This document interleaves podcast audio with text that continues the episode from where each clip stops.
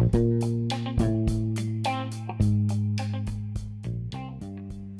の番組は日常州のブックカフェ本のある空間ご飯とおやつつぐみブックスコーヒーの提供で全国の物好きな皆様へお送りいたします。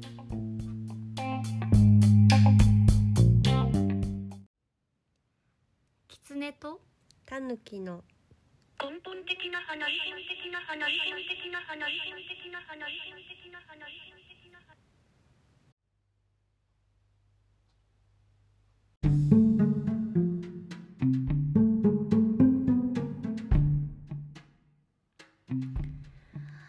今は昔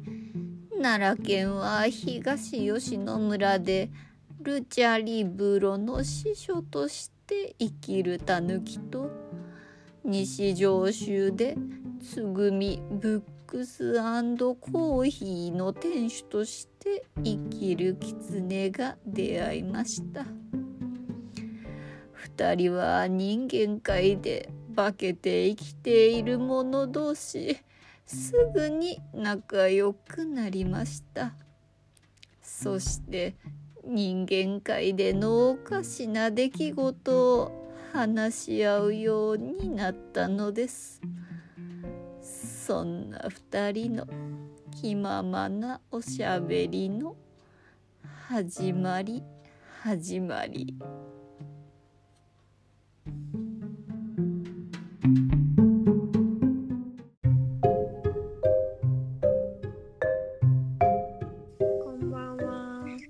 こんばんは。はい、では始めていきたいと思います。第9回根本的な話、西上州のブックカフェつぐみブックス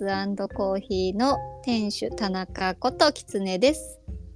えー奈良東吉野の人文建設図書館ルチャリブロの青木ことタヌですよろしくはいお願いします、はい、ありがとうございます。いやー、おたんさん、ポールさんでの個展、あ、まだ終わってないですけど、あの、おめでとうございますあ。りがとうございましたもう来ていただいて本当にいやもうにはい、日程が、あの、もうなんだ、私に、あの、いい日程にしていただいてありがとうございます、みたいな感じで、もう、水曜日始まりなんて、もう最高にありがたかったです。そうそうホールさんがね月火お休みなんであのだいたい水曜始まりが多いみたいで。なるほど、それはありがたいですね。いやー、ほんとなんか、あの辺りっていうんですかね、西荻とか、あの、高円寺、阿佐ヶ谷みたいなあたり、すごい好きなエリアだったので、昔は結構、あの、たびたびというか、あの、行くっていうと結構あのこっちからも出て行って行ったりとかなんか製本のワークショップだったり金継ぎのワークショップだったりみたいなのをあの辺でよくやってたので、そうなんですよ一時ちょっと通ったりしてたんですけどいやなんか懐かしかったです。あよかった。なんか本当面白いエリアですよいやね。そうですね、まあやっぱり都会だなっていうなりのこう賑やかさみたいなのはあるけどこう下町っていうのかわかんないですけど、なんか商店街とかがあってこう人々が暮らしてるんだなって感じで。うん、ね、なんか古いお家とかも割と普通に残ってるし、あそうですよね。ね。で小さいお店もすごく多いし、なんかすなんて言うんですかねこう細い道がいっぱいあるというか、あうんうんうんこう地図とか見てると路地裏みたいなところがいっぱいあるので。ねいやーこれは歩き回りがいがあるなみたいな感じで本当に本当に。でそれでいてフォールさんは駅前からもうまっすぐで近いから迷いようもなくてあの おのぼりさんにも優しいみたいなアクセスでとっても良かったです。よかったよかった。そっか、じゃあフォールさんには初めてだった。初めてでした。うん。なんかでもそのワークショップとかで西荻に来たりしてる時はいつも結構南口の方にそうなんだ。どうも出てたっぽいあんまりあの 私方角が得意じゃないからそれがどっち口なのかとかあんまり意識したことなかったんですけどうんどうも南口だったっぽいなっていう感じでそうなんですね。だからはい北口新鮮な感じでした。いそうなんだ、そうなんだ。やーなんかポールさんも不思議な空間というかひ狭いけど広いみたいなああね。なんかこじんまりしてるお店なのかなと思いきや入ると結構いろんなものがこう所狭しと並んでいるから見応えもあるしうん。なんかあの天井がすごい不思議な作りだったというか、うんうん。まあリリノベーションの時にああいう風にこうなんていうんですかねあアーチというかうんうんうん。どうだったんでしょうね、あれは。なんか音楽とかされる方とかがこう反響とかを気にして作ったのかなみたいな。そうですよね。なんか鏡もあるし、うんうんうんうんなんかスタジオ的なあことだったのかな。あーもしかしたら居抜きで入られたとかだったら事前にそうなってたっていう可能性もうん。ありますしね。うん多分ねなんかその移転のことはちょっとあの店主のミシナさんにおしゃべりして聞いてたんですけあどーなんか、ま、あの前の物件の持ち主のなんか家主のおばあちゃんみたいな人がはい、なんかもうここはあの出てみたいな感じで あある日そうそうそう。ある日なんかえなんか建てあ建て替えるから出てって言われてで新しく建てたらもう一回そっちに入ってよって言われたけどいやその建てる間の数ヶ月間がしかしするがなみたいになってそれでなんか紹介してもらって今のところになったって。へえ、あ、うんそうなんですね。そうか。おばあちゃんもね別にその嫌な人だからとかじゃなくて、全然全然でもそうそう。なんかだからあその手狭になったから広いところへとかそういう経緯なのかと思ったら全然そうじゃない。あの全然そうじゃないっていうことをあのおっしゃられてましあそうなんですね。自分ではこうどうにもならないのっぴきならない事情だったみたいな感じですね。た。そうそう。いやーでもなんかまあ素敵なお店には素敵な人たちが集まるんだなみたいな感じでこうまあもちろんあのおたぬさんの個展だからっていうのであのお客さんたち来てくれてる方もいっぱいいたと思うんですけどあのいやーすごいですよ。ね私がお伺いした時にもう全然気がつかなくてお声かければよかったと思ってあの芳名帳を見たら松村舞子さんって絵本作家さん。ね。いやー私ツイッターとかでも拝見してて絵本とかもすごいあのそうまだね買ってなかったから声かけても「あ買おうと思ってたんです」っていうわけにいかないから難しいところではあるのかもしれないんですけど。いやすごいなんか絵本の絵の通りこうお優しそうな方だったというか。そうですよね。もうそうそう。奈良でもなんかイベントやった時に来てくださったりとかはい。おー。でそう私ちょっとお会いできてなかったんですけどあの時あ。初めてあのお会いできあてそうなんですね。いやもうお知り合いなのかと思って。まあでもそうかお会いするのは初めてだけどお知り合いはお知り合いだったっていう感じでですもんね。すね。あの認識はお互いして、うんで私あのねあのご一緒した山口のり子さん。あはいも松村さんともつながってられそうなんですね。そうそう山口さんがうちに来た時に松村さんの絵のない絵本はい。をそう持ってきてくれておおそ。れでうちに絵のない絵本があるよっていう感じそうなんですね。はいいいやー山口のり子さんも素敵な方だったというかおたぬさんをハブに素敵な人たちがいっぱい集まってなんかいろんな方とつないでいただいてありがとうございましたと。んでもないです。とんでもないです。なんか本当に山口のり子さんとお会いできるっていうのもなんかすごい不思議なご縁というかで。なんかおたぬさんにあのあフォールさんに行きますって私があ、言っうんうん。た流れかな、27日に行きますって言ってそこからその日にあの山口さんとご飯するんだけれども一緒にどうですかって声かけてもらったその前日か前々日ぐらいにまさかの山口さんが作るのに携わられてる本を見てましたみたいなうん、ね タイミングでえーみたいな感じでそうそうそう。ね、えっ、と、日本国憲法と夜の星。あそうですそうで。すですよね。それを一緒に企画された方がうちのお客さんで来てくださっていて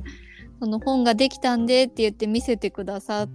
た直後だったので。うん、すごないご縁が。あいや本当にすごいご縁がつながったみたいな感じででそこにあのご一緒してくださったタンネラムさんも 面白いお兄さんというかね、面白いですよね。いやーそしてねなんとまさかフォールさんにお邪魔して垣内翔吾さんに会えるとは思っていなかったのでもう。いや、土平日だから。無理かなとか思ったんですけど、そう、なんかね、き駆けつけてくださって。いやー本当にいやーなうん別にその垣内さんっぽくないとは言わないですけどなんかちょっとイメージしてたのとちょっと違った感じだったのでああ、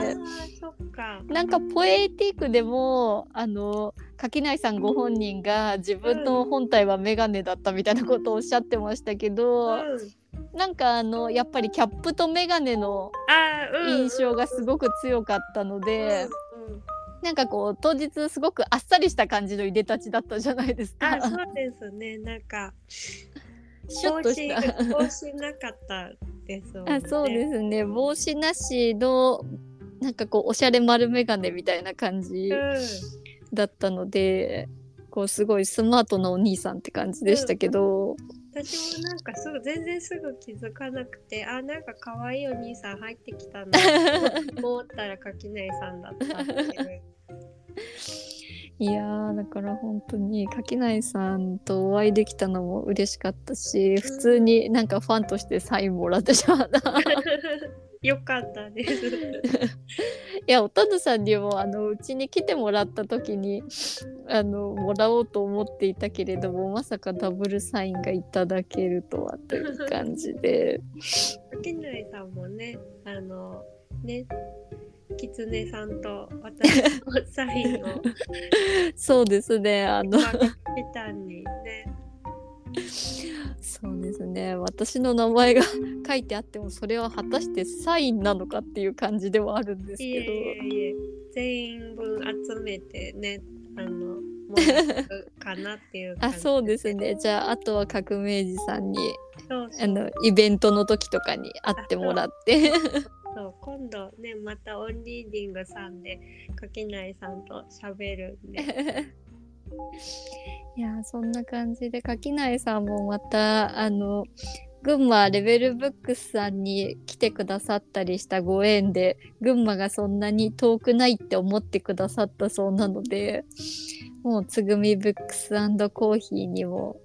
ぜひ来ていただくっていう感じで。そうですね。幽霊のおしゃべりを、あの3人でしようよみたいなことも言っていたので、あそうなんですよね。うん。でその後あのうん。垣内さんともあのちょっとご連絡を取らせてもらって。いやなんかそうに言っていたけれども書き手が4人だからああ。なんか3人で喋るより あの4人で喋れた方がいいけれどもでもなんかおたなさんとあの革命児さんは一緒にお家を開けられないからもしあれだったらおしゃべり会はオンラインにしてうんうんうん。3時間ぶち抜きで喋るとかで あのオムラジとポイエティークとトーチカで1時間ずつ分配しませんかみたいな。ああなるほどなるほど。それいいですね。っていうなんかそのポッドキャストサーキットいいですねみたいな感じで垣内さんに言ってもらってそのポッドキャストサーキットっていうのを私がやりたいのであの ぜひあのお忙しい革命児さんにもあの3時間どこかで撮ってもらって。うん。あそれは一番いいかもしれない。そうすればあのオンラインであのみんな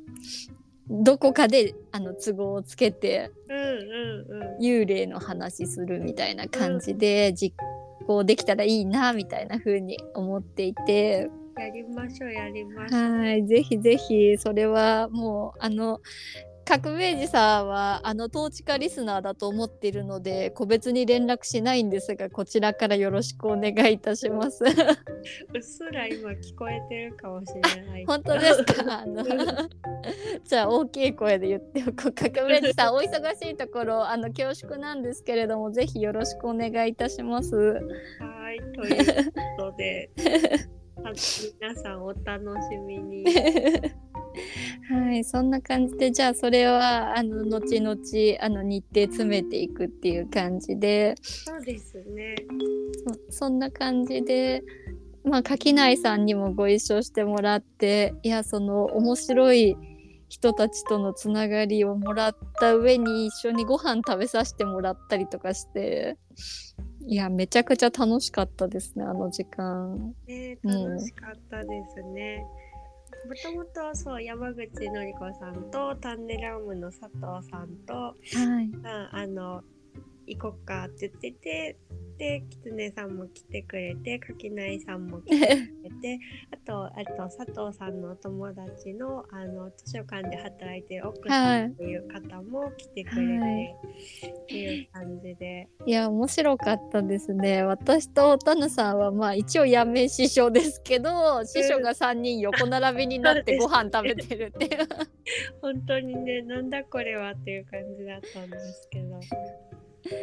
なんかその図書館あるあるみたいなのを喋っていてなんかこう専門用語を喋ってるみたいな風に言われて別に専門用語らしい専門用語でもないですけど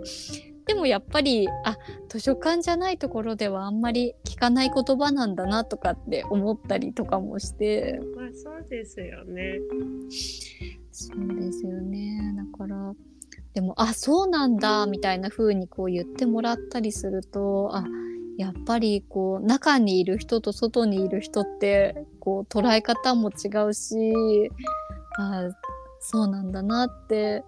だから師匠からそういう風に発信することってほとんどないですもんね。内部事情じゃないですけど。そうですよね。なんか、うん、ね、あの、今度の本でも、あーはいちょいちょいなんか、あの、まあ昔、大学図書館にいた頃のこととか書いてるんですけど、はい。爆書休館とか、あの、普通にはい。さらっと書いてたら、編集者さんにこれはちょっと説明してくださいとかあ言われて初めてあそっか爆書休館って他のとこではあんま言わないっけかとか思ったりとか。蔵書点検なら通じるんですかね。でも棚卸しとかって多分言いません。なんか逆にここっちは棚卸しって言われてもあんまりちょっとあれなんですけど、うんなんか棚卸しっていうとこう、うん。お店のというかあ在庫点検みたいななんかそのななんて言うんですかね。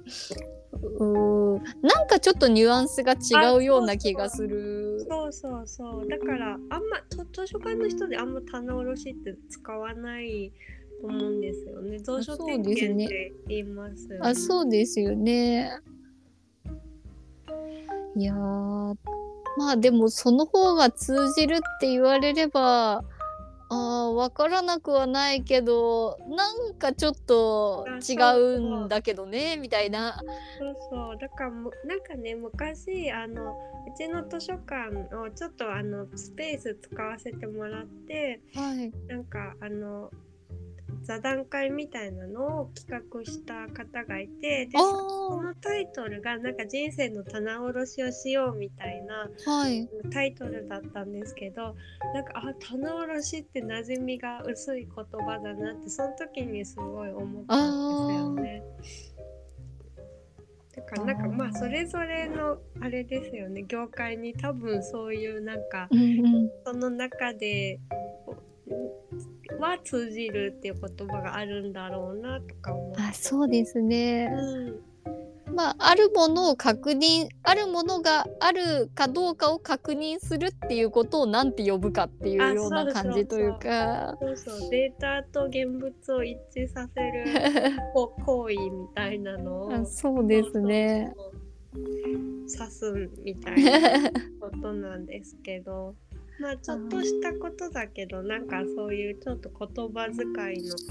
ことってあるなと思って。あそうですね。その業界らしさみたいなのがそうそう。出るかもしれないですね。ね。いやそういったこう司書同士の話みたいなのもある意味いやそれこそタヌさんの今回の本が出たら以前あの高松さんとお話もされていた司書オンライン座談会あそうぜひあの実現してほしい。ほんまですね。ちょっと考えないとあきませんね。ゆでたまごさんとか。そうですね。ちょっと最近全然あれだけど連絡取れてないけど。いやーでも本の進捗はいかがですか？えっ、とあのまだ構成入りの初稿ゲラを待っているところで、おー。今日今日ちょっとあのオンラインであの構成やってくれるムタさんとああのは話したけどそれはオンラインでなんか私ムタさんとかはい。あの青山由美子さんあとか、はい。佐々木ののかさんとなんか定期的にオンラインで喋っ喋ってるっていうかなんかオープンダイアログみたいなことをやってるので、えー、特にすごい。そう特に本の打ち合わせとかじゃなくてあのただただあのお互いのことを喋ってるっていう。ー定期女子会みたいな。なんかそんなことやってて結構前からやってるんですよ。そうなんですね。いやうん。なんかそのラインラインナップじゃないな。メンメンバーたちが、あのなんか青山由美子さんはなんかあの革命児さんとかとも結構つながってらっしゃるから。ね そうですお名前時々伺ってましたけど、ムタさんもその定期的な中につながってらっしゃったのと佐々木ののかさんは初めて聞いたような気がするので、そうか、うん、なんか実はそうなんです。そのね、あの誘ってくれたのは青山さんで、うん、でなんか、うん、おしゃべり実はしていて、なんであのお世話になってますっていうのを。そうなんですうん。ちょっとお伝えしてまあもうすぐ多分来週ぐらいにその構成が入ったゲラが届くよっていうおでーあとイラストはだいたい OK もらったのであ素晴らしい。うんはいこれでいくかなっていう感じです。おーじゃあもう本当に予定通り出そうな感じみたいな感じで。そうですね。なんかあんまし全体のスケジュール私知らないんですけど。あでも年内にみたいな。あ、そうですね。感じでしたもんね年内うん、年内には多分12月の後半に出るっぽいので、おーすごい。今年は大豊作ですね。なんかそうですね。まさかいね1月から書き始めて年内に出るとはいやー思わなかった。さすがおたぬさんは筆が早いといえいえ。定評があるだけあって。いえいえ、もうでもね、本型書いた時点でカスッカスになってるので、何も残っていないっていう。いやでも絞ればまだ出るんだなっていうあの美味しいところが。ギューってわかんない。美味しいのかわかんないですけど。いやすごいですね。いやそれもすごく楽しみです。そうそうあそうだ明日もあれかあの本の中にルチャリブロの写真が入るんですけおどおはい。それをお友達の写真家さんがあ宗石さんですか？あそうそうあ宗石さん そうなんです宗石さんが撮ってくれるので。あの明日来てくれる予定です。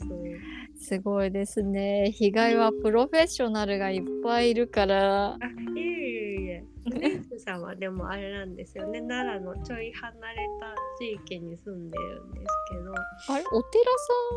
お寺さんですねそうそうさん被害ではないんあですね。。ではないいですね広陵町っていう靴下のあの町へえ。下があの産業なんですあけどはい。そこに住んでますねあの日が代にいるのはニッピさんがいるんですけどそうですよね。リピさんもいる。そうそうそう今回は宗石さんにお願いしましたそうですよね。あの幽霊の日常のあフライヤーとかもあそうです宗石さんそうですよね撮ってくれたやつですお名前入ってたかあら。そうそうそういやーすごい。うんじゃあそんなあ幽霊の日常は10月の8日まで今週の日曜日までですね。そちらで、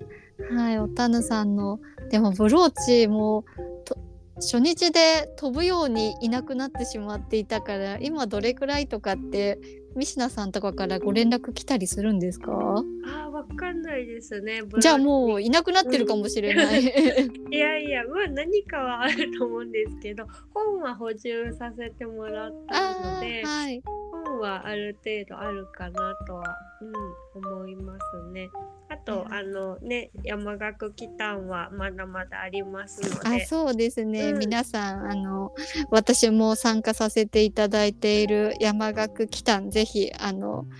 統治家リスナーであればあの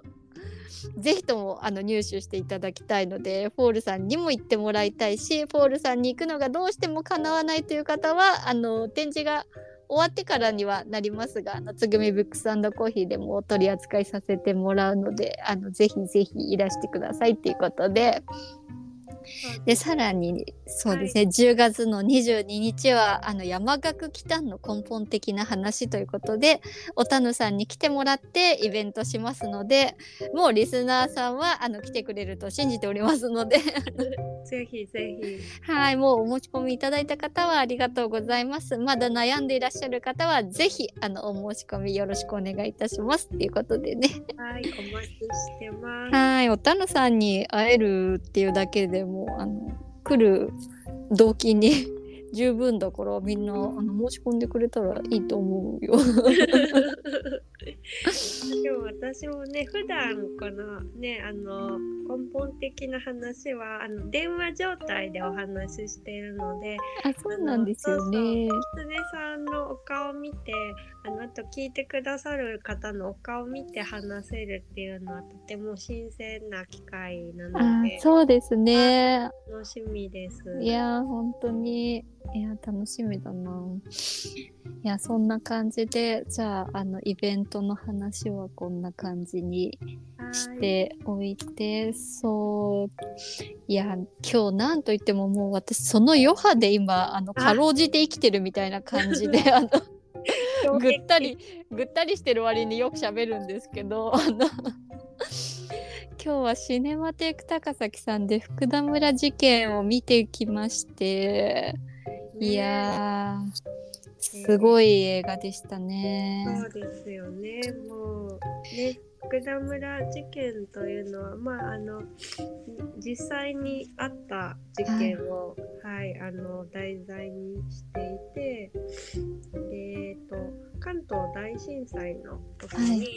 まああの朝鮮人が井戸に毒を流すなどのあの流言がね、はい。あの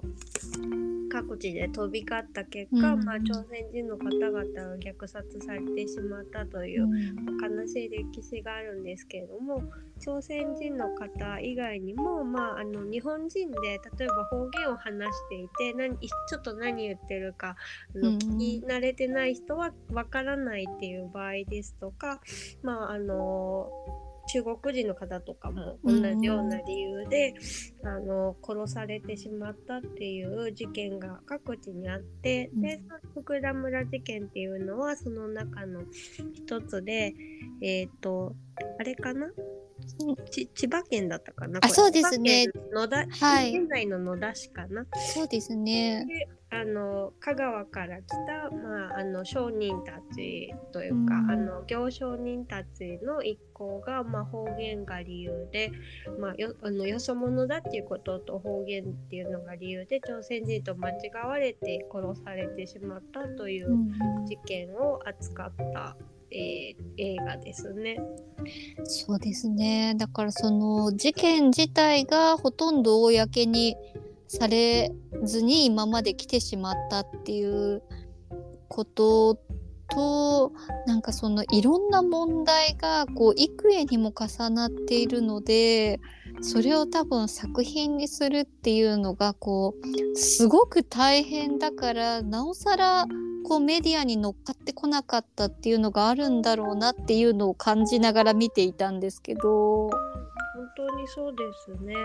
あのまあ事件自体も当時全く、まあ、ニュースになったりもしなかったようですし、ただまああの当事者あの殺された側の方々はあの家家庭の中でその話が受け継がれていったっていう経緯もあったようですし、まあ、あの野田市の方であの教員をされてた方がいろいろ朝鮮人虐殺について調べていた時にあの朝鮮人じゃない人もあの殺されてるんですよっていう、あの話が来てでもっと詳しく調べようっていうことで香川の方の教員の方ともやり取りしながら調べていってだいぶ明るみに出てきたっていう経緯がどうやらあったみたいですね。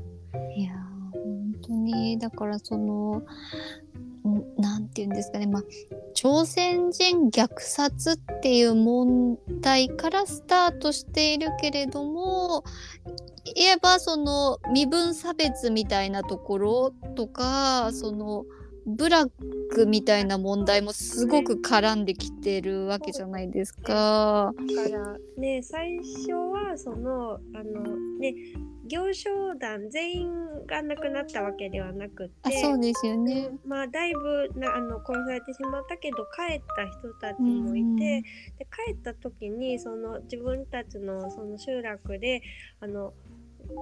殺されてそれは不当なんだから抗議しようよって言ってみんなで行って抗議しようっていう話にもななったらしいでは。なったらしいんですけどいやでも自分たちは被差別部落だから、うんあのそうやって声を上げてもまともに取り合ってもらえないだろうし、まあ、また行って殺されかねないから、うん。やめておこうっていう風に口をつぐむ原因にもなってしまったっていうことみたいです。うん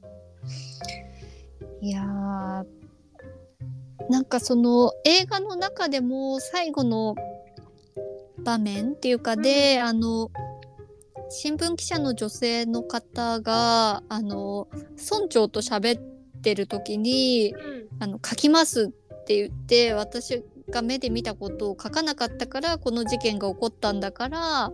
これも伝えなきゃいけないって言ったけれどもその村長は書かないでほしいとかって言うしうん。結局はなんか今までその映画の中で描かれてきたスタンス的にも新聞社の上が握りつぶすだろうっていうような書かれ方をしてやっぱりそれが報道されなかったっていうことは結果的にやっぱりその女性記者が本当に書いたか書かないかもわからないけれども新聞には載らなかったっていうそうですよね。ことっていうことですもんね。ねあーだからその社会的な扱いみたいなものとかもやっぱりうーんななんていうんですかねその被害者が実際誰だったかみたいなことって関係なかったんだなっていううんなんかその行商団のこうお頭みたいなあの瑛太さんが演じていたあの人が先人やったら殺してもええんかって言ったあのセリフの通りというかあのまあ殺していい人間なんているのかみたいないや本当そうですよね。まさにそれだなっていうあのでなんかその前にその熱狂してる人たちをこう必死でなだめている人たちもこの人たちを殺したら日本人を殺すことになるかもしれないんだぞみたいな。うん。いやいやえ？みたいな。うんうんうん。だから本当にその日本人殺したら大変だろみたいな言い方になってる時点でもうすでにおかしいっていうような。ね。だそれそれがすごいやっぱりその発言がやっぱ出てきたのも、まあ、ずっとやっぱ被差別部落のあのね人として差別されてきたことがうんすごく、あの積もり積もってのあの発言だったんだろうなっていうのが、まああとねその行商していく中でまああのねハンセン病らしはいい人たちなんかもいて、でそういう人たちがきっと差別されてる姿とかも目にしてたんだろうなみたいな想像がそうですね。たりとかすごくそういうとこもあの書かれていて。うんでその端々に出てくるそのどっちが上でどっちが下かみたいなでその強いもの弱いものみたいなその人間に上下があるその命に上下があるっていうことをものすごくこう意識してる人たちが生きている、まあ、時代なのか場所なのかわかんないですけどもちろん題材がそうだからなおさら出てくるのかもしれないですけど今だったら一応建前上上下はないはずじゃないですか人間に。だけど実際にはそういう風になってる部分がたくさんあるしだけど上だから大切にする下だから死んでもいいみたいなそういうことって絶対にありえないしそなんて言うんですかね、まあ、そもそもその私たちぐらいの世代ってあんまりその被差別部落の実感ってあおたぬさんあります？えっとね私あれなんですよね。母親が小学校に小学校の事務員をやっていて、はい。であの西宮だったんですけど、はい。西宮って結構その童話地区って言ったんいですけど、その問題が割とあの根深い地域あそうなんですね。だから仕事上でなんかそういうことがあの結構あったりとか、うん、したあから関西はね割と根深いあうん、かな。奈良もすごい根深いあからー。あのよくねあの身元調査はやめましょうっていうステッカーがへえあのお家にかまあうちも多分貼ってる貼ってたあちょっと玄関改装しちゃったからなくなっちゃったんだけどああのあるんですよーね。へえでそ身元調査ってその結婚とかする時にはいはい。ねあの相手が差別部落出身じゃないかどうかとか調べて、まあそれはあの調べるべきではないんですけど、はいでもそういうのはやめましょうっていうステッカーとか看板とかいまだにその辺りにあるんですよね。へえあそうなんですね、あうん。じゃあ結構意識する場面っていうかが生活の中にあありますね。あったんですね。うんそうそうやっぱり食肉産業とかあの動物の皮はいはい。まあ、それをあのなりわいとしているはい。地域とかもまあ、未だに多いですし、あうあ。ん、だからあの感じやすい環境にはあったかもしれない。そうなんですね。いやーじゃあ私はなんかそれ全然あの触らないまま大きくうん。なってしまったというか、市役所っていうところに勤めた結果、うん。なんかその童話問題対策室みたいな言葉に出会って童話問題って何？みたいな。うんうんうん。だから全然その何のことかわからないみたいなところからなんかそのなんて言うんですかね、まあ、部落自分の生まれた部落によって差別があったっていうことをなんかその童話問題って呼んでるんだみたいなことをだから社会人になってから知ってでそれからそのあ教科書で習ったあの得た否認みたいな。そういう人たちがこう集まって住んでいる場所みたいなものをそういうふうにこう一括りにして部落っていうふうに呼んでそれを童話するとかしないとかっていう問題で童話問題っていうんだっていうのを知ったのがものすごく遅かったのでなんかそんな時代遅れなことまだやってんだみたいな 感覚だったのでなんかすごい歴史上の問題みたいなあの江戸時代とかとそんなに変わらない感覚であのその言葉に出会ったんですけど、うんうん。いやだからいや知らないって怖いなとも思うしうん。戸籍の仕事してたっていうのもあってその戸籍って昔は誰でも簡単に閲覧できたっていうようなうん。歴史を知った時にもそんなの誰がいつ見るの？みたいな。うんうん そんなの見てどうすんの？みたいな感じだったんですけどまさにそのためあそうですね。身元調査って、ね、そうですね、うん。だからその結婚相手がそこの出身じゃないかっていうのを見るために戸籍を見に来ていた人たちがいたんだっていうこともなんだそりゃみたいな感じだったんですけど、確か昔多分橋のない川って映画にもなったりとあかー。してるとあれ奈良じゃなかったかな？あ多分。そうなんですうん、ね。だと思いますね。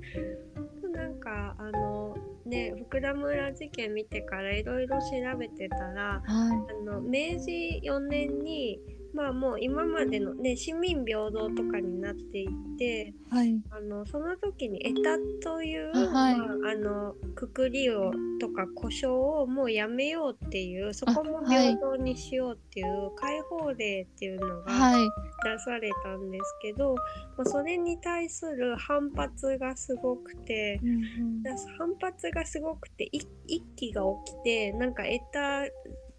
といあの元エタの方々が住んで、まあ被差別部落がうんうん襲撃されるとか、そういう一気が起こったんですけど、うんそれも結構関西とかあのしなんか四国とか関東であんまり起きてないから。そのなんか根深さみたいなものがもしかしたらちょっとねあの差が土地柄によって差があったのかなみたいな、まあちょっと原因ははっきりはわからないけど、ーはい。うんだからそうなのかもしれません。あー。いやでもそうですよね。なんかそのあの「もののけ姫」とかもそれが絡んでるっていうような話とか聞いてもなんかこうあんまり実感が湧かないというか不運っていうような感じだったというかなんか今回の福田村の中でもあの行商団の中で自己田に行ってる間にみたいなセリフがあってあ自己棒の自己ってそれのことなんだみたいな。あの人たちはそういう人なんだっていうようななんかその昔の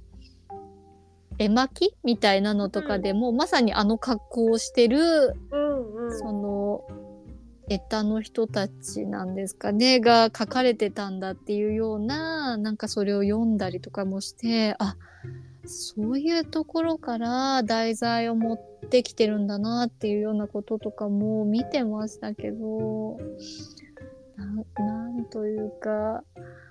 いやー差別の根深さというかなんか今回のその福田村事件を見ながらそのなんだろうな差別構造みたいなのがこう社会の中から消えないのって、なんかこう社会的なライフハックみたいな感じというか、なんかあえて下を作っておくことでそうだと思います。なんかいろんなことがうまくいっちゃってたみたいな。うん。ね、だからだからやっぱり解放令反対一揆が起こったのもすごいそこなんだろうなと思ってなんかあの経済的なことで言えば意外とエタのその人たちっていうのはまあまあ潤ってた部分もあるらしい。うん。でもそうですね。お仕事があったりするからっていうことですよね。その死んだ牛馬のそのなんだろう取得権みたいなのは一応まあみんなやりたがらないからっていうのもあるけど、それはもらえるっていう権利があったんだけど、まあなんかけどまああの道でそのエタじゃない人と会ったらすごいあの礼をしないといけないとか、そういうのが定められてたのがなくなった時にその、あの礼をされてた側の人たちあーはい。が、まあ、すごくそれに反発してしまって、はいはい。だから結局なんか岡山とかだとその詫び状を集落ごとに出させてあのおあの私たちはあのその解放令が出ても今まで通りにちゃんとあの農民様に会ったらあの礼をしますんでえー、書を書かせてそれを書いて出した集落は許してやるってしてであいやそんなん解放令が出たんだからそんなのおかしいだろって反発した地域が襲われたっていうえーことがすごいあったみたいで。いやー。まさに従えることでその安定していたというか、まあそういうふうに認識してたものが壊れた時ののその爆発用みたいな。そうですね。それが社会的になんかその公認されていたからこそなんかその中流の人たちがこうある程度自分たちが最下層じゃないみたいな。うん、なんか支えみたいにねなってたのが壊れたというか。なんなんですかねその自分より下の人たちがいるっていうことに安心感を覚えるっていうその感覚ってなんなんだろうな人間本来の感覚なのか社会的に作られた感覚なのか。やっぱりでもね支配しやすいようにやっぱ植え付けられてたものなのかなっていう気もするんですけどね。どうなんだろだからそれがその時代にはだからその社会公認でヒエラルキーが決まっていたけれども今現在一応そういうものって完全になくなってでなんとなく残っていたその男尊女卑までなくなってくると人間全員平等ですよみたいになった今の時代にまだ差別がしたい人たちみたいなのがいるっていうその感覚っていうんですかなんかその自分が一番下になりたくないみたいな感覚がまだあるってなんかなんて言うんですかねその人間はなぜそれを捨てられないのかというかう。うんなんで全員対等じゃいけないのっていうだから何ですか？生き物として自分より下がいることに安心感を覚えずにはいられないみたいなものがこう本能的にあるんじゃなかったら一体何なのみたいな怖さというか。うん、なんかでもやっぱりねその自尊感情みたいなこととすごい関係あるなっていう感じがするから社会の中で一人一人がそこが十分に持てないような作りをしているとやっぱり差別する相手っていうのを探したくなるんだろうなみたいな。そでそれが全然その本来的なねあの心の救済になるとは思わないんだけど、でも救済にしちゃってる場合とかもきっとあるんだろうなって思いますね。でもだからやっぱ必要だとは全く思いませんしあの自尊感情をちゃんとあの持てるような社会を作らないといけないんだろうなってすごく思いますよね。本当にいやだから人間本来の欲求なんじゃないんだとすれば社会が変われば全員が変われるっていうことじゃないですか。って思ってますけどね。だから今までだったらその社会的にわざわざヒエラルキーを作りで男尊女卑も家父長制でわざわざ作りだけどそれをなくした今だからそれをなくす方向に社会が動いてきていたはずなのにまだそれを捨てられない人たちがいるってことはまだ何かが足りないっていうことじゃないですか。そうですね。やっぱそのあの撤廃の仕方もすごいあのなんか平等がいいからなくすっていうことじゃないなないとこで撤廃をしようとしてると思っていて、あのエタの解放令に関しても別にそのこれからはもうそのそういうあの差別するような社会じゃダメだから差別をなくそうって言って撤廃した感じではなくて、うん、税制的に平らかにしたかったっていう意図だと思うんですよね。そのあの優先的な税制をあのもうあのしたくないぐらいの感じ。だからやっぱ撤廃する時にその反発とかが出たりとか、はい、あのするだろうからその対象を守らなきゃみたいなあの法があの本当は何だろう両方こうその対策もしてで撤廃もしてっていう風に多分あの差別をなくそうっていう意図なんだったらやったと思うんですよ。でもそこは別に全くなく撤廃だけされて踏んであのそういうことが起こってもあまああの厳罰は課されたらしいんですけどでももっと予防的措置があったんじゃないのってなんかあの思うんですけどそれはなされてないし結局女性とねあの女性をもっとあの平等にしようっていう動きもなんか働き手が足んないから そろそろお願いしますぐらいのあの意図じゃないのっていう風に見えてしまうから。そうですね。ああ、なるほど。ああ、そうか。そうですね。その人たちの権利だったりとか、その絶対的な価値みたいなものをちゃんと、なんかこう、かなんていうんですかね不当に下に見ていたっていうのを正しますっていう意味じゃなくてもっと違う思惑みたいなものがあって。だから経済の前に平等っていうだけじゃんそれってみたいな。そうそう働き手として加わってほしいとか、うん、税を納める納め手としてあの平等になってほしいっていうところだから、うん、もっとその教育をすべきだと思うんですよね、うん、その平等に本当にしたかったらあの一緒なんだよっていう教育があの絶対必要だと思うけどそれをせずにいきなり「はい撤廃ねよろしくね」みたいな、はい、やるからそういうことになるんじゃんと思いますし。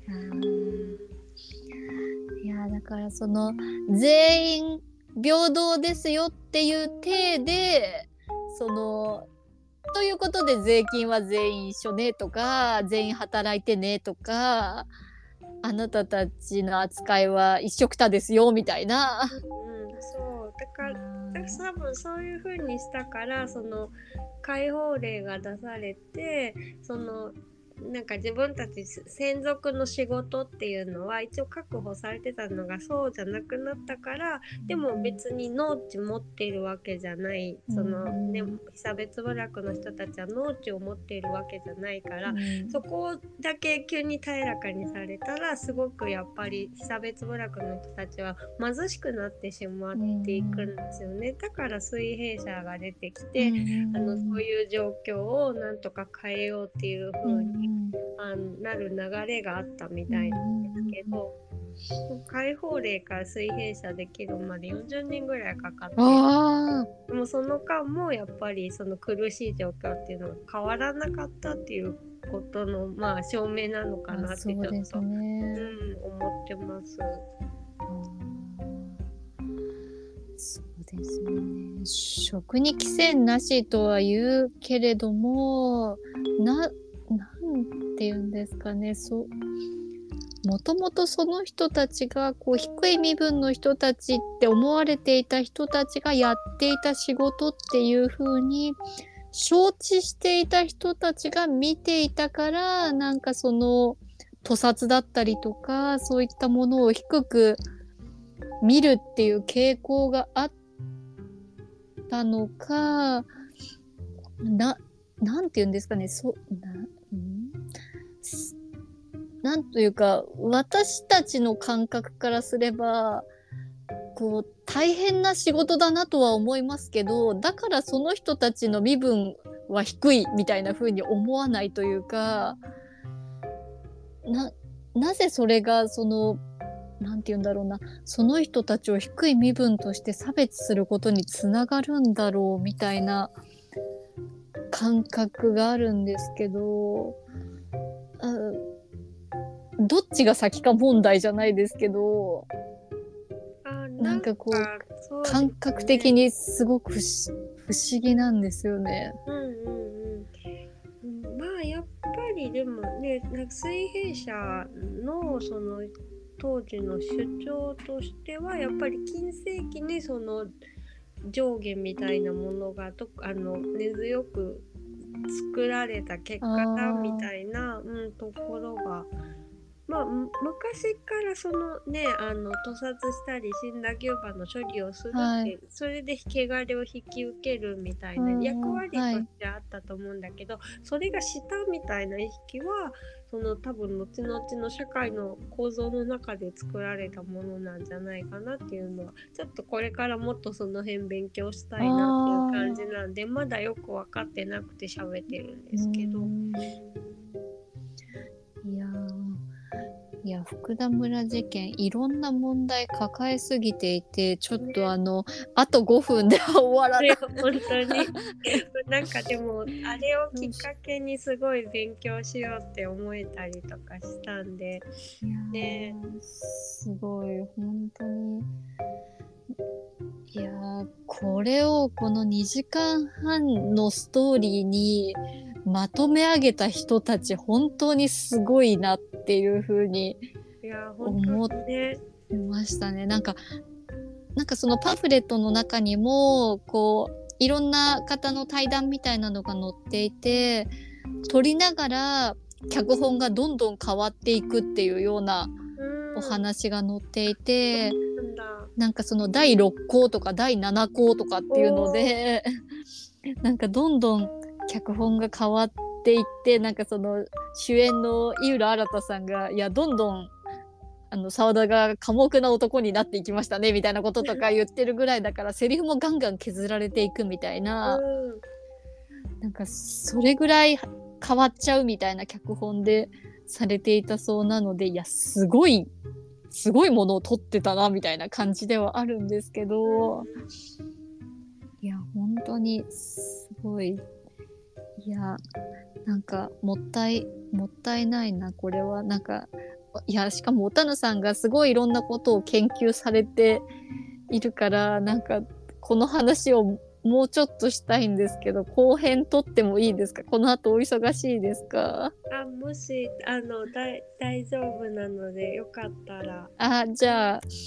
ここれでじゃあ一旦切らせていただいて続きは後編でよろしくお願いいたします。はーいじゃあ一旦失礼します。失礼します。